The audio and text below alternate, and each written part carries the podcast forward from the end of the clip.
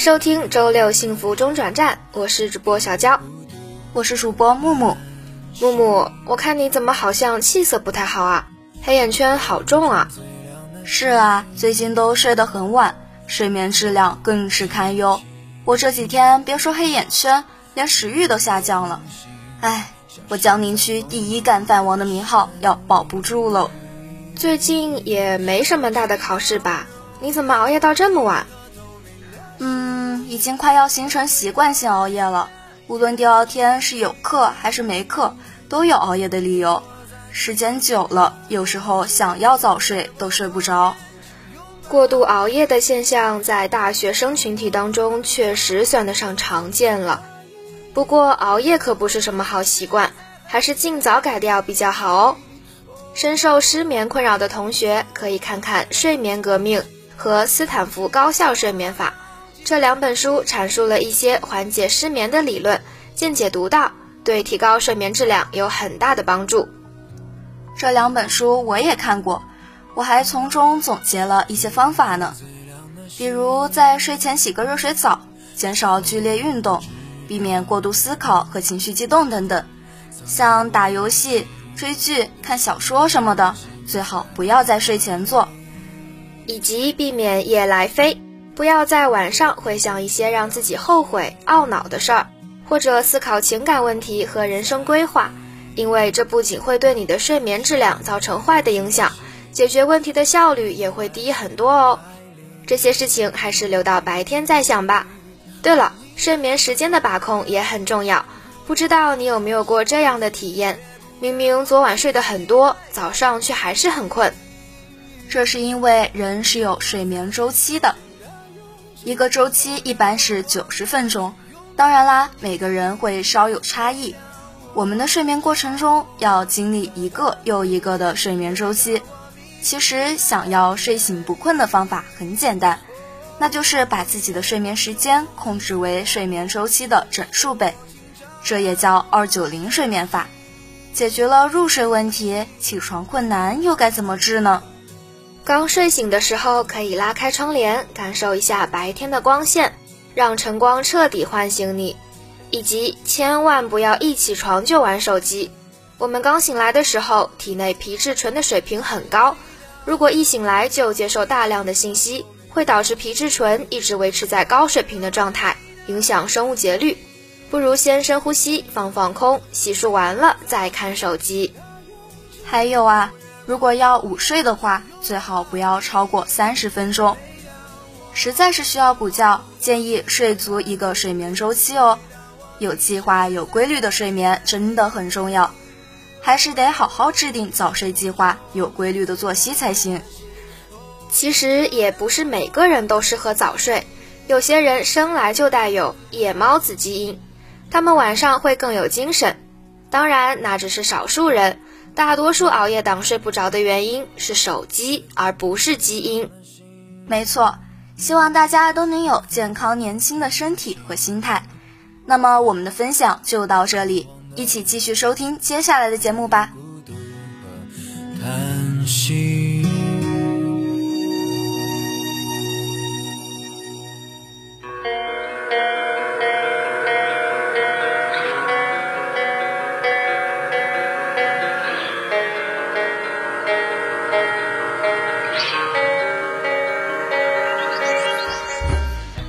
各位听众朋友们，大家好，欢迎来到周六幸福中转站的旅行环节。今天我们将带大家走进的是有着快板味道的地方——山东。说山东到山东，山东的物产特别丰。烟台苹果莱阳梨，潍县出了萝卜皮。济南的地瓜甜如蜜，青岛的啤酒是第一。章丘大葱明水米，龙山的黑桃无人敌。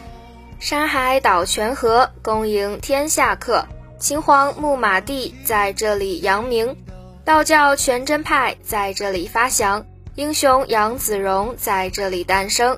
山东是典型的北方世界，却又有着与北方截然不同的自然风光。金秋时节的大西北已是满山红叶，可齐鲁大地还是一片浓重的绿装。山东是绿色的世界，铁路沿线、公路沿线以及我们走过的每一座城市，都有绿色的树木、绿色的草坪、绿色的庄稼。绿树红瓦、碧海蓝天，是山东带给我们最直观的印象。山东也是中国古人类遗址分布最多、形成时间最早、程度最密集的地区之一，保存着相对完整的古人类遗址。如画的山东是中国发现汉画像石最多的地区，同商周的青铜器、唐诗宋词一样，是国家文化艺术中的瑰宝。著名的安丘汉画像描绘了一段传奇的生活。惟妙惟肖地表现了主人的极乐生活场景。除了画的世界，风筝也是山东另一种美的享受。潍坊又称鸳都，早在清代，潍县城里的风筝作坊和店铺就有三十余家。清明时节，在老潍县白浪河集市上的风筝店铺就有数十户，外地客商在这里络绎不绝，生意十分兴隆。只愿儿子秋千女，乱草新来春燕多。这是寒食节上潍县人在白浪河踏青时嬉戏的场景。每逢清明，白浪河正值枯水期，宽阔的河道为人们提供了一片广阔的放飞天地。作为世界风筝之都，潍坊的风筝博物馆是无数风筝爱好者的天堂。这里也是全国首家风筝博物馆，共有十二个展厅，展出了世界各国风格各异、琳琅满目的风筝工艺品。它见证了风筝的诞生和演变，这里还收集了世界各地有特色的风筝。走进展厅，你会被各式各样的风筝所吸引，惊叹于工匠精巧的技艺。除了可以了解风筝的历史，还可以看到一座城市的变迁。潍坊云山门也是来潍坊必去的一个地方之一。作为国家地质公园，这里的风景自然有它独特的地方。来到这里，你会看到云雾飘渺的景象，世外桃源般的美丽。离开大都市的束缚，呼吸着山野林间混合着泥土味道的清新空气，你会暂时化为一片落叶，远离俗世叨扰，全身心的享受大自然的馈赠。神话的力量会让人对世界有更多思考的空间。山东的另一人间仙境呢，就是蓬莱。蓬莱阁，想必大家都听说过。是古代传说中的神仙之所，八仙过海也从这里启程。丰富的历史文物资源以及美丽的传说，让蓬莱阁成为游者向往的圣地。山东给人宽阔的印象，却在细节中表露着细腻。一段历史诉说一段传奇，仅凭讲述不能体会到直击心灵的那种享受。是的，风光的美丽需要自己触摸。那么今天的旅游分享就到这里啦，我们下期再见。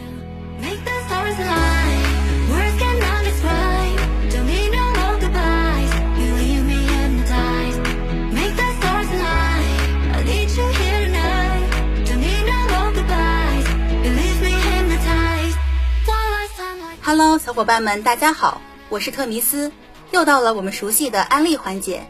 今天我们想跟大家分享一档综艺节目。我是特优生，没错，我是特优生是哔哩哔哩出品的首档声音演员竞技节目，三十三位男性声音演员集体亮相发声，经历五个赛段的声音舞台竞演，决出代表新时代风貌的五位声音演员。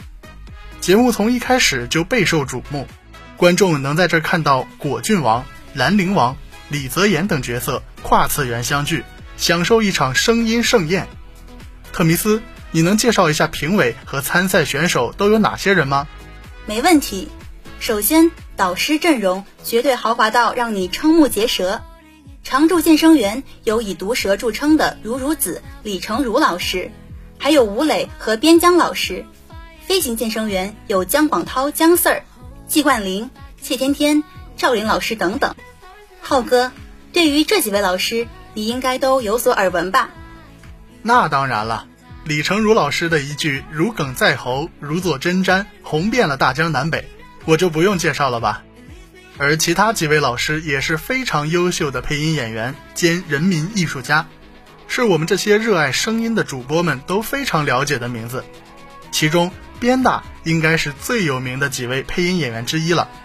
像一起来看《流星雨》里的上官瑞谦，《何以笙箫默》中的何以琛，《三生三世十里桃花》中的叶华，以及游戏《恋与制作人》中的周奇洛，都是边大配音的。没错，这些参赛选手们有的是大学生，有的是演员，而大多数都是有过一些配音基础的配音新人。像诸如七二九声优工作室、边疆工作室、光合积木、英雄联盟、北斗企鹅。冠生文化这些我们耳熟能详的专业配音工作室都有派学员来参赛。是啊，这些学员们既搞笑又有梗。虽然是声音 battle 节目，但是整季节目不刻意制造矛盾，这伙人在一起还经常笑料百出，欢乐和谐。flag 立得飞起，打脸也无所畏惧。说学逗唱样样能行，撒娇卖萌全无压力，撒网捕鱼手到擒来。有没有种公司大型团建现场的感觉呢？当然有啦！每期节目都把我乐得不行。从开播到收官，健身员们用专业的配音知识给选手指路，声音演员们用声音来勾画出行业的未来，节目则用真实来记录声音演员的成长，让更多人看到配音行业。浩哥，你印象中最深刻的是哪一场声音表演呢？嗯。是由高启昌和赵前景两位老师演绎的《镖人》，与以往的表演模式不同，他们要利用声音把处于静态的黑白漫画画面表现出动态感。两位声音演员的声线与情感把控，也是这部作品最难挑战的地方。但《标人》的选题妙就妙在，这部作品本身具备影响力，可以吸引到节目的目标受众群体。其次，它的画面表现力和张力十分强大，即使在大屏幕上以静态呈现，从视觉上都能让观众感到气魄与震撼。是的，而且随着国漫游戏类产业不断发展，节目在挑选短片素材时，不单单把目标放在了多部优秀的影视剧身上，例如《让子弹飞》《画皮》《烈火英雄》等，还将范围扩大至游戏、动画，甚至黑白漫画。都能成为最佳素材。我一直记得姜 Sir 的那两句话：“中国的配音演员是一支队伍，回到配音间也要记得，此刻给予你掌声的人们一直与你同在。”这些男孩子们互相帮助，为了梦想全力冲刺的精神，深深打动了我。希望每一位拥有配音梦的人都能在看完这部综艺后，更加坚定的向着梦想进发吧。没错。本期的案例到这儿就结束啦，欢迎大家收听接下来的节目。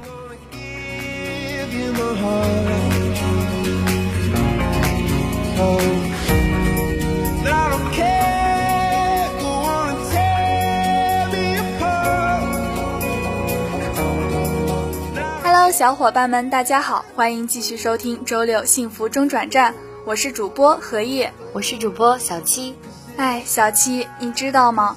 我最近忙着准备几门考试，整天焦头烂额，身心俱疲，就总是想通过吃甜食来给自己增添一些快乐，什么欧包啊、泡芙啊、千层啊，就没断过。但是这才没多久，我就悲伤的发现自己胖了不少。甜食真是可爱又可恶啊！人在特别疲惫的时候，吃甜食的欲望确实会增加，但是一定要注意克制自己。吃甜虽然确确实实带来了快乐，但摄入过多糖分带来的害处绝对是难以承受的。尤其是对于女孩子来说，吃甜食不仅身材容易走形，皮肤也会受到摧残。过多的糖分会使人体内的维生素 B 群代谢速度减缓，而使皮肤的水油平衡失衡，进而使皮肤大量出油。过多的油脂附于皮肤表面，会导致毛孔堵塞，从而长出痘痘。所以，为了抑制痘痘的生长，千万不能使用过多的糖分。是啊，我之前有在微博热搜上看到过关于抗糖与抗衰老的热搜。过多的糖分进入体内，会使人体中的环境由碱性变为中性，甚至是弱酸性。在这样的情况下，会使体内的自由基增多。过多的自由基会加速细胞老化，加速衰老。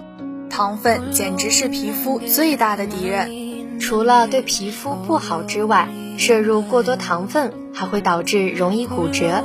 糖分被使用进体内，超过了人体的功能需求，而剩下的糖分如果要分解，就要消耗掉体内大量的钙质等矿物质。长此以往，钙质流失就会导致缺钙，进而引起骨质疏松，容易造成骨折。所以啊，上了年纪的人一定要更加注意。还有啊，食用糖或甜品过量，会导致眼睛晶状体密度增大和角膜曲率变大、厚度增加，改变眼睛屈光度，使得近视程度会在短时间内加深。食用甜食还会使人体感受饱腹的能力下降，从而进食过多，导致身体摄入的热量过多。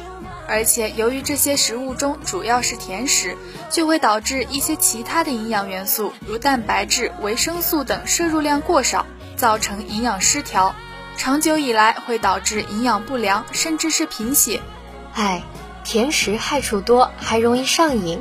美国权威专家在《自然》杂志上公开提出，糖就像烟草和酒精一样，是一种有潜在危害且容易上瘾的物质。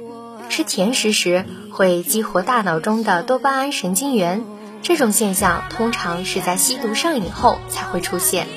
多巴胺神经元被激活后，会释放一种化学物质，名为阿片类物质。这种物质会刺激神经末梢，让人感到兴奋，功用几乎相当于吗啡。大脑感觉到这种兴奋，就会对它产生渴望，因此。吃甜食后会感到越吃越想吃，只有这样，大脑中的多巴胺神经元才能释放更多阿片类物质，满足欲望。天哪，难怪甜食有那么大的诱惑力！我确实每次吃甜的都会觉得很开心，真是不看不知道，一看吓一跳。甜食竟然比想象中的危害还要大，看来我也需要走上一条戒糖的道路了。要健康，要美丽，管住自己的嘴才是王道。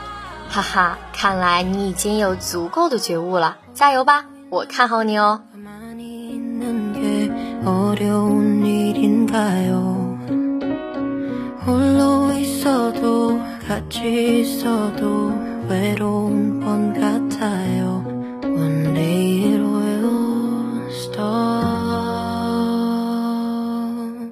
Hi guys, welcome to listen to our Saturday English video. This is Jennifer. And this is your old friend Monica. Jennifer, have you ever heard about a restaurant whose owner took pity on a stray dog and served her dinner? No one knew at the time that this one act of kindness would turn into a tradition of feeding homeless dogs in the community each night. Of course I have. It all began when a hungry stray dog gazed into the window of a restaurant called Agilalo in Peru. The restaurant owner, Gerardo Ortiz, saw the hunger in the dog's eyes and was moved with compassion, so he cooked a special dinner just for her.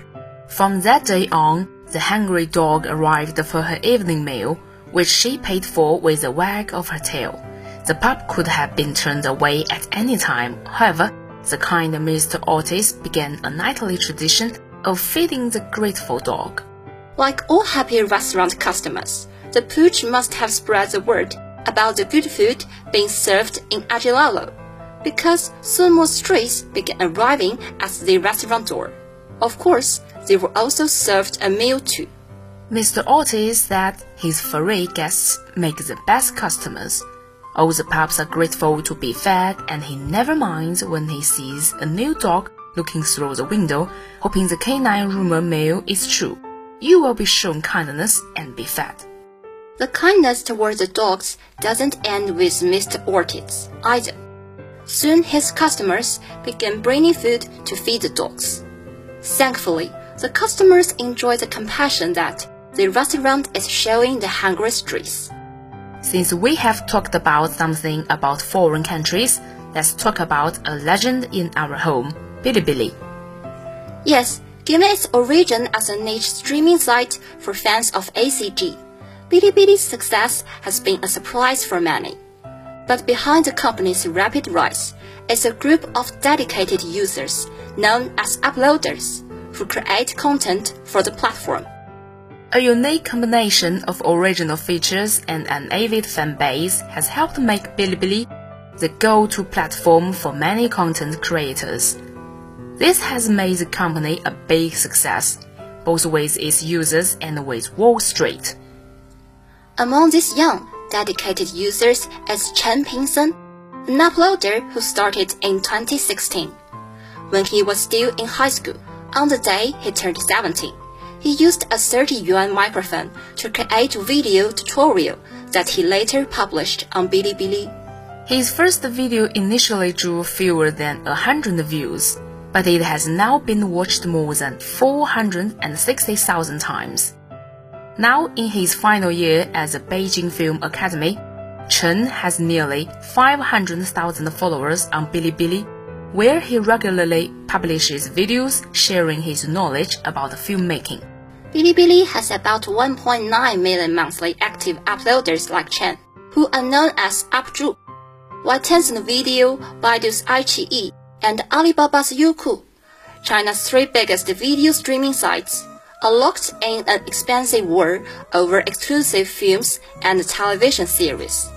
Bilibili is building on its reputation as a home for anime fans to become a vibrant community for all kinds of video creators and users. The platform's unique culture has turned out to be an asset, and it was able to grow without the commercial attachments of larger video streamers. Bilibili's success was also aided by its signature feature called Bullet Chat, or Danmu, which are comments that fly across the screen while videos are playing. This helped make the platform more interactive increasing the appeal for users and content creators alike. This is why Chen decided to stick with Bilibili over other platforms. Early on, Chen also uploaded his videos to Youku, where he had more followers. But the experience of interacting with people on Bilibili was so much better than he later gave up on Alibaba's platform. You certainly want to gain something from creating. It could be money or some kind of relationship that keeps you going, Chen said. Nobody was willing to leave comments on my videos on Youku, but many people on Bilibili are encouraging. Bilibili has no direct competition in its home market. The main challenge the company faces is how to reinvent itself from a niche site for young ACG devotees. 80% of its users were born after 1990 according to the company's 2018 prospectus, into a mainstream channel for viewers in their 30s and 40s who are willing to pay. As Bilibili tries to appeal to a broad spectrum of viewers, its content is expanding from ACG culture into areas like lifestyle, education, and career development. One of Bilibili's popular uploaders in 2020 was Luo Xiang a criminal law professor at the Chinese University of Political Science and Law, who was born in 1977. Luo now has become more than 10 million followers on Bilibili since becoming known for his lectures on Chinese criminal law. That's all for today's Saturday English Radio. This is Monica. See you next week. And this is Jennifer. See you.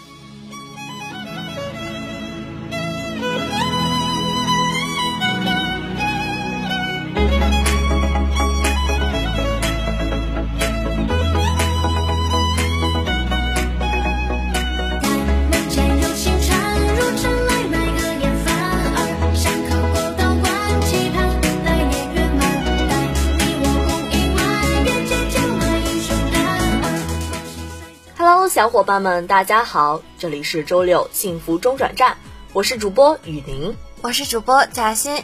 上个周末阳光明媚，我就去公园遛个弯儿。好家伙，好多人都在放风筝。那可不，春天正是放风筝的好时节。说到风筝，那可要追溯到两千多年前了。风筝起源于中国东周春秋时期，被称为人类最早的飞行器。起初是用来通风报信儿的。史料记载，墨子在鲁山啄木制鸟，三年而成，非一日而败。意思是墨子仿照鸟的形状，用木头做了一只很大的木雀，三年好不容易做成功，可是才飞一天就“咣”的掉下来。后来，墨子的徒弟公输班在原有的技术上进行改良，把木头换成竹子，做成了竹雀。好家伙，飞了三天，可算迈向成功一大步。到了东汉时期，蔡伦发明了纸，所以人们就以纸代步，有了纸鸢。明代陈颐在《寻州录·风筝》中有这样记载：五代李业于宫中作纸鸢，引线成风细，后于鸢首，以竹为笛，使风入竹，如鸣，如明筝，故名风筝。风筝作为古老的传统手工艺品，传统节日娱乐活动之一，深受男女老少的喜爱。因为南北特色不同，风筝也有了不一样的制作方法。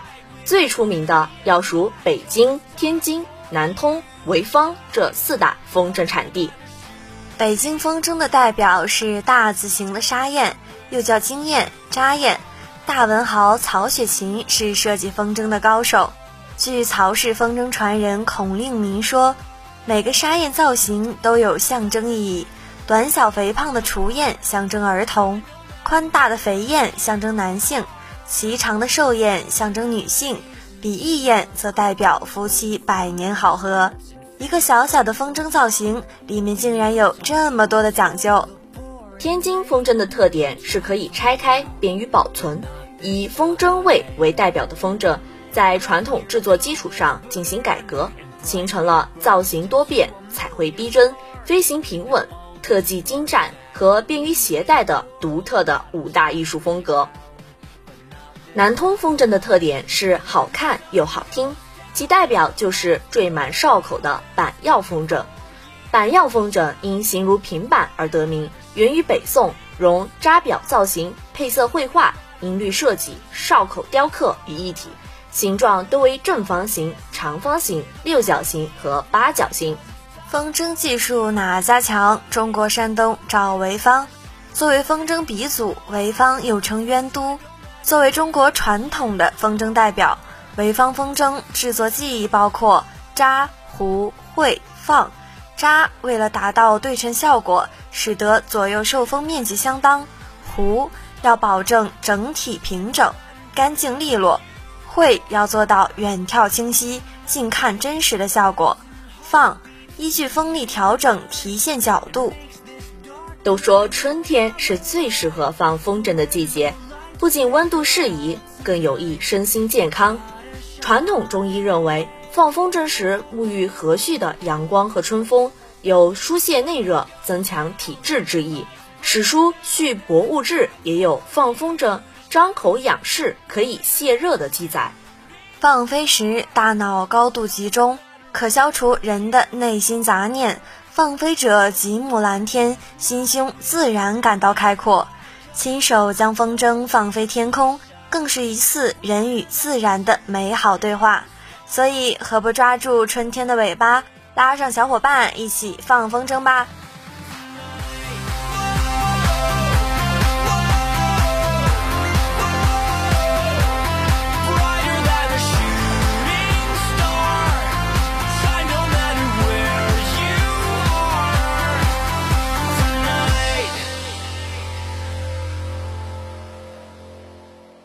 那么以上就是本期幸福中转站的全部内容了，感谢大家的收听。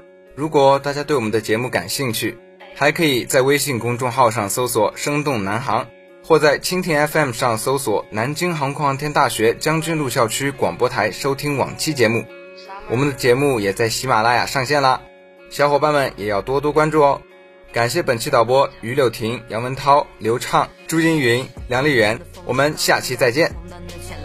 是张开双手去获得，而不只是眼看着。我想起小时候第一辆自行车，穿越马路逆着风跑，哼着歌。当阳光洒满我裸露的手臂，再也不是那稚气未脱天真的口气。我的手被另一只手握紧，停在此刻，我才发现夏天的风是梦幻般的紫色。喂喂喂，我想我应该抬起头走，不会委婉的事在找理由。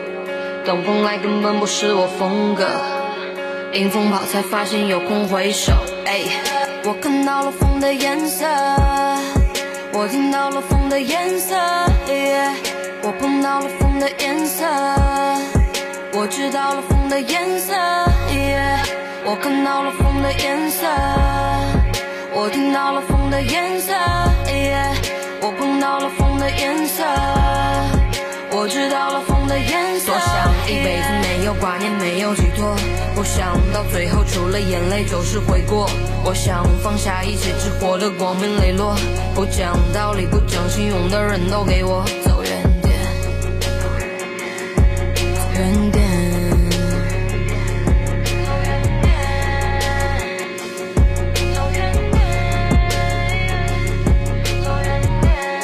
秋天的风是什么颜色？你说是枫叶那种凄婉的橙红色。我假装听不太清楚，话里有几种因素。你说算了，别闹了，之后我只能跟风倾吐，却一片一片一片一片的飘落。白色的风拍着我的脸，它在笑我。从什么都没有，再到什么都没有，曾经涂抹的那些彩色，最终也会变成白色。又说会错了，一不小心又说了放弃。每次平稳落了地，我总是急于站起。用再多形容词表达，真诚能有多狡黠？疼的重量能秒杀，支撑快乐的三脚架。我看到风的颜色，却完全不够表达我走过的一点一刻。放下就放下吧，当下是框架吧。总有人想要跳进，有人拼命想要逃脱。我看到了风的颜色，我听到了风的颜色，我碰到了风的颜色，我知道了风的颜色。